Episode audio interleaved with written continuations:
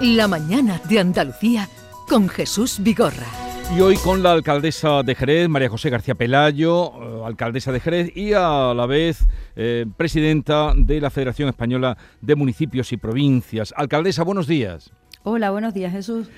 Encantados de saludarla y, felicidades por ese nuevo nombramiento de presidenta de la FEM. Muchísimas gracias. Creo que es bueno para, para Jerez, bueno también para Andalucía, el tener una voz representando a los ayuntamientos de España andaluza. Creo que es bueno. Por cierto, hoy es 9 de octubre, día del patrón de la ciudad, San Dionisio de Aeropagita, eh, em, día en el que también eh, se van a entregar, no sé qué, tipo, medallas, condecoraciones del ayuntamiento.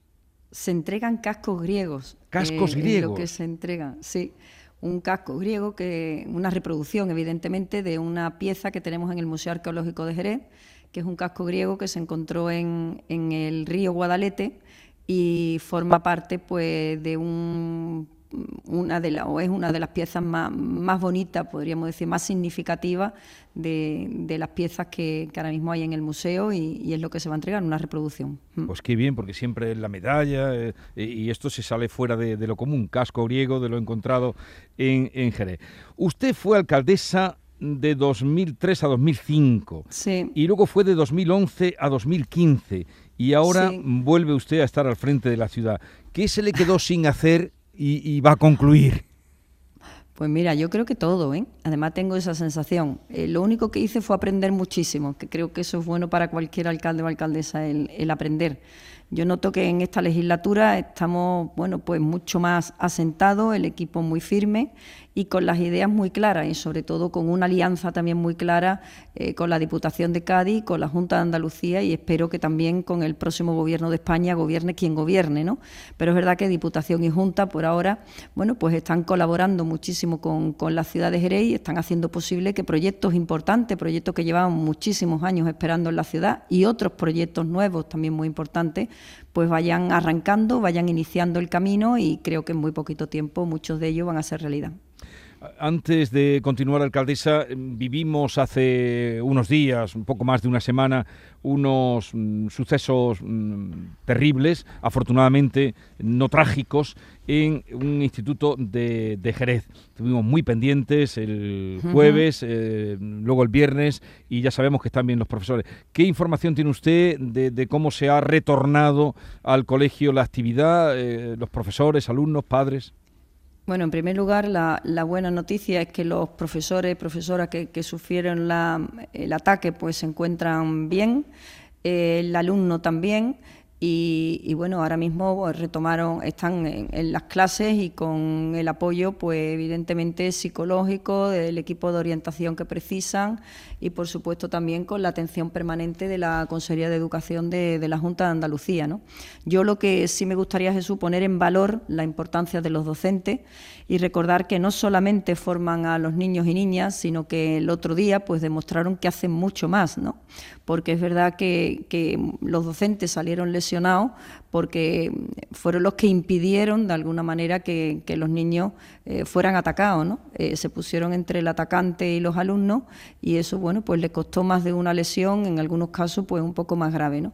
Por lo tanto, quiero poner en valor eh, la labor tan importante que hacen y el compromiso que tienen y el ejemplo también que dieron, ¿no? El poner casi en riesgo tu vida por defender la del otro, ¿no?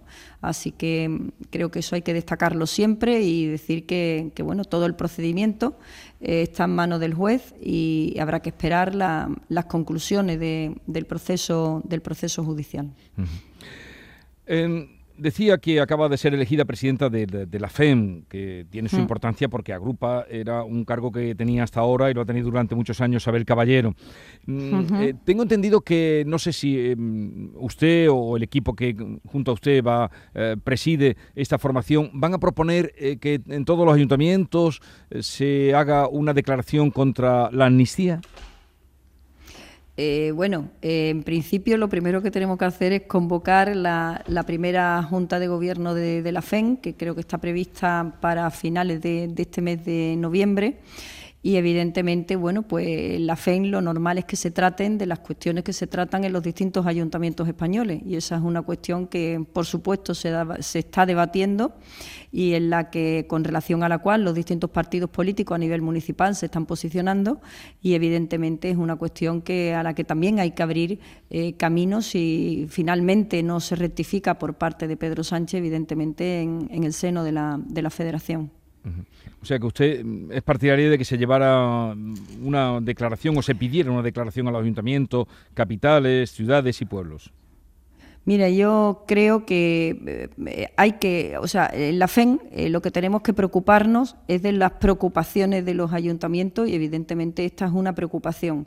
Y es una preocupación que yo creo que tiene razón de, razón de ser o tiene razón de existir. ¿Por qué?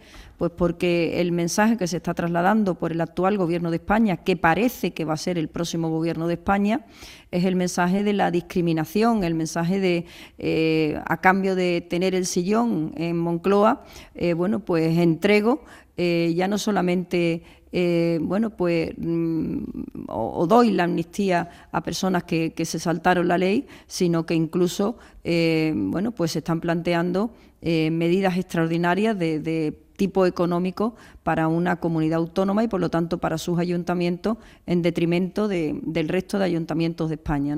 Eh, se está poniendo encima de la mesa la necesidad de que se trabaje en una financiación autonómica negociada con todas las comunidades autónomas, una financiación autonómica que no resulte al final ser una, financiación autonómica a la carta de los intereses de, de Cataluña y eso significa que los ayuntamientos tienen que estar también dentro de esa negociación porque la negociación autonómica afecta lógicamente a la financiación local.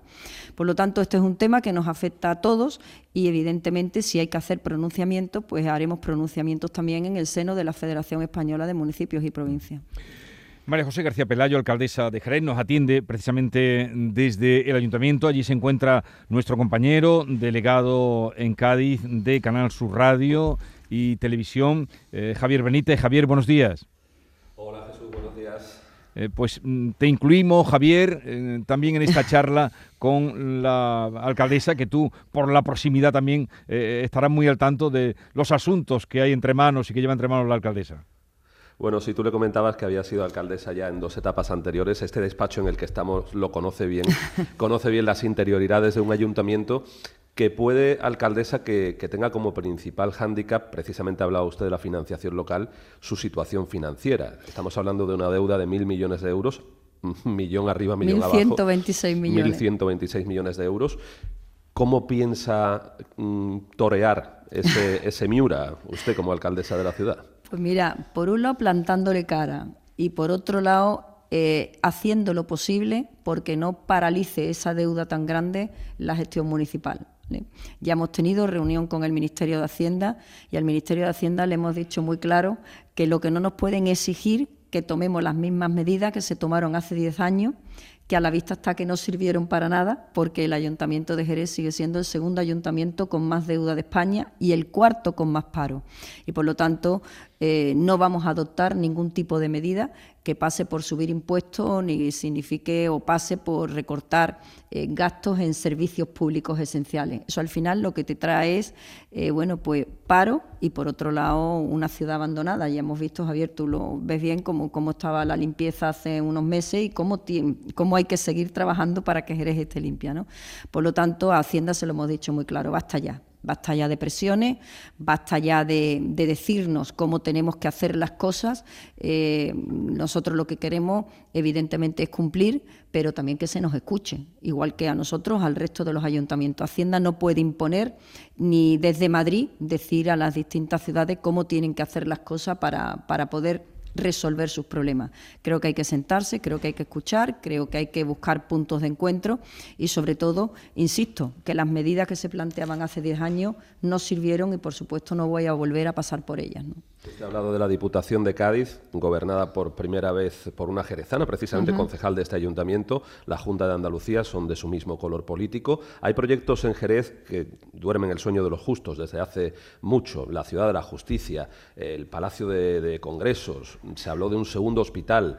¿Los tiene usted en agenda o hay cosas más prioritarias en estamos, estos momentos? Es que ahora mismo, mira, a mí cuando me preguntaban, ¿qué es lo primero que vas a hacer? Que hay que hacerlo todo. O sea, todo. O sea, eh, no podemos perder el tiempo, porque si nosotros perdemos el tiempo como gobierno, si somos lentos a la hora de gestionar, al final la perjudicada es la ciudad, ¿no?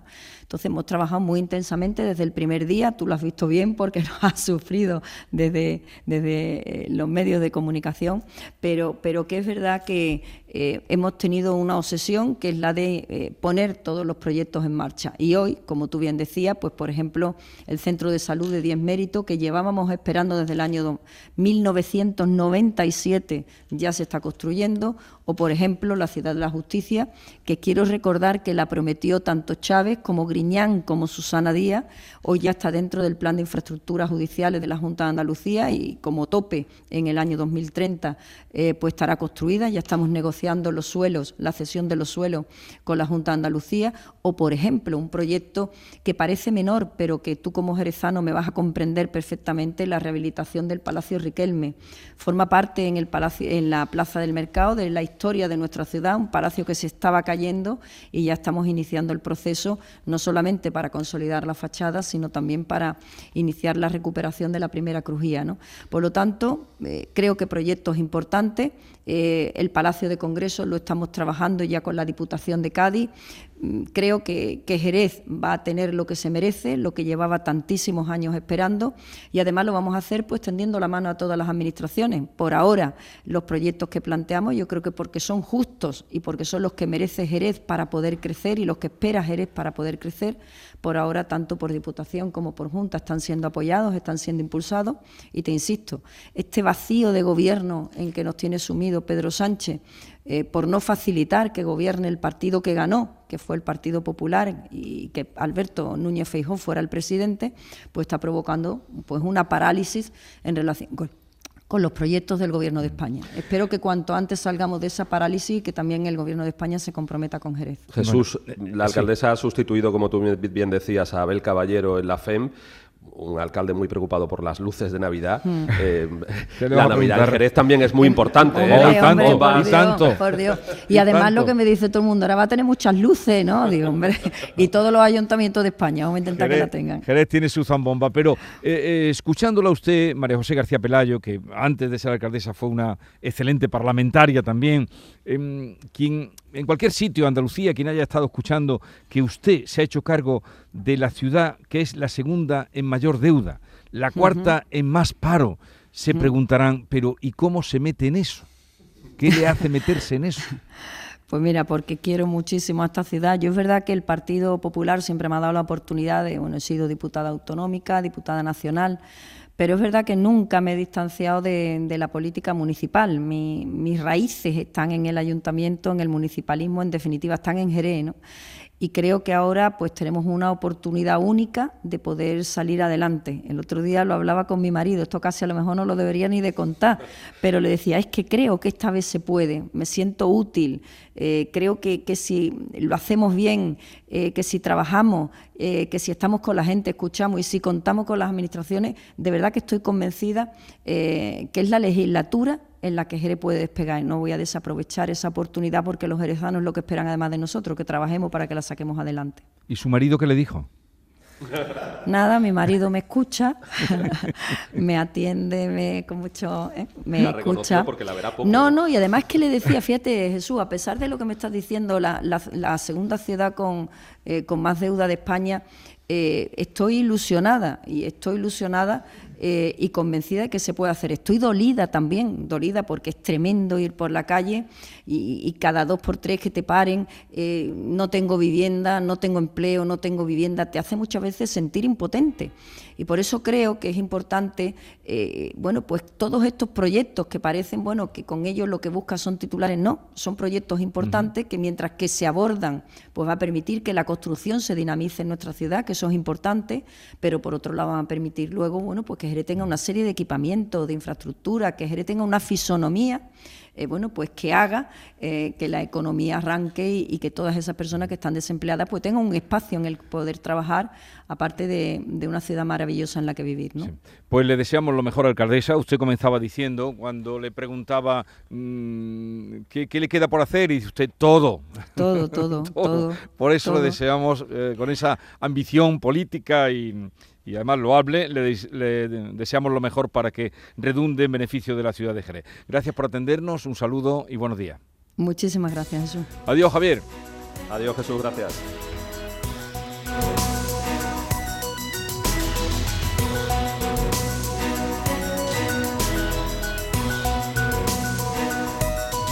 Esta es La Mañana de Andalucía con Jesús Vigorra, Canal Sur Radio.